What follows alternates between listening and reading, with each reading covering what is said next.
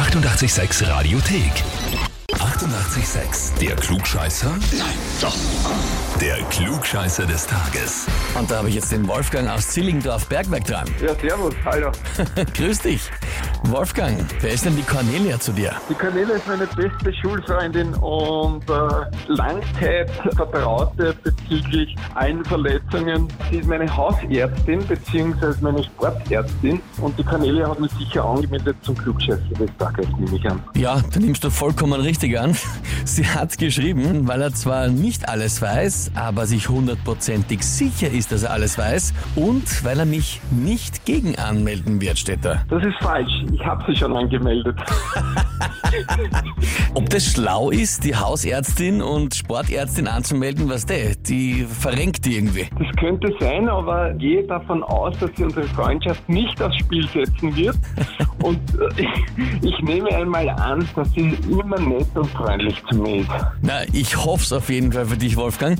Die Frage ist jetzt natürlich, stellst du dich der Herausforderung? Natürlich stelle ich mich der Herausforderung. Ausgezeichnet, dann legen wir los. Und zwar heute hat Rod Stewart Geburtstag, wird 75 Jahre alt, einer der ganz großen, große Karriere hingelegt. Der war aber bei der Auswahl seiner Aufnahmestudios immer sehr, sehr wählerisch.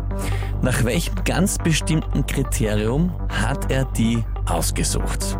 Antwort A. Die Aufnahmestudios durften nicht zu weit weg von seiner Wohnung und später dann von seinem Haus sein. Antwort B. Die Aufnahmestudios durften nicht zu weit weg vom nächsten Pub sein. Oder Antwort C. Die Aufnahmestudios durften nicht nach dem Jahr 1970 erbaut und vor allem auch ausgerüstet worden sein. Puh, das ist sehr schwierig. Aber ich gehe mal davon aus, dass der Rod Stewart in seinen Frühzeiten einer von den begnadetsten, feierwütigsten Partyleuten war. Ich nehme an, Antwort B dürfte nicht zu weit von einem Pub entfernt sein. Bist du auch so einer? Willst du den Arbeitsort nach der nächsten Gelegenheit für ein Feierabendbier? Unbedingt. Unbedingt.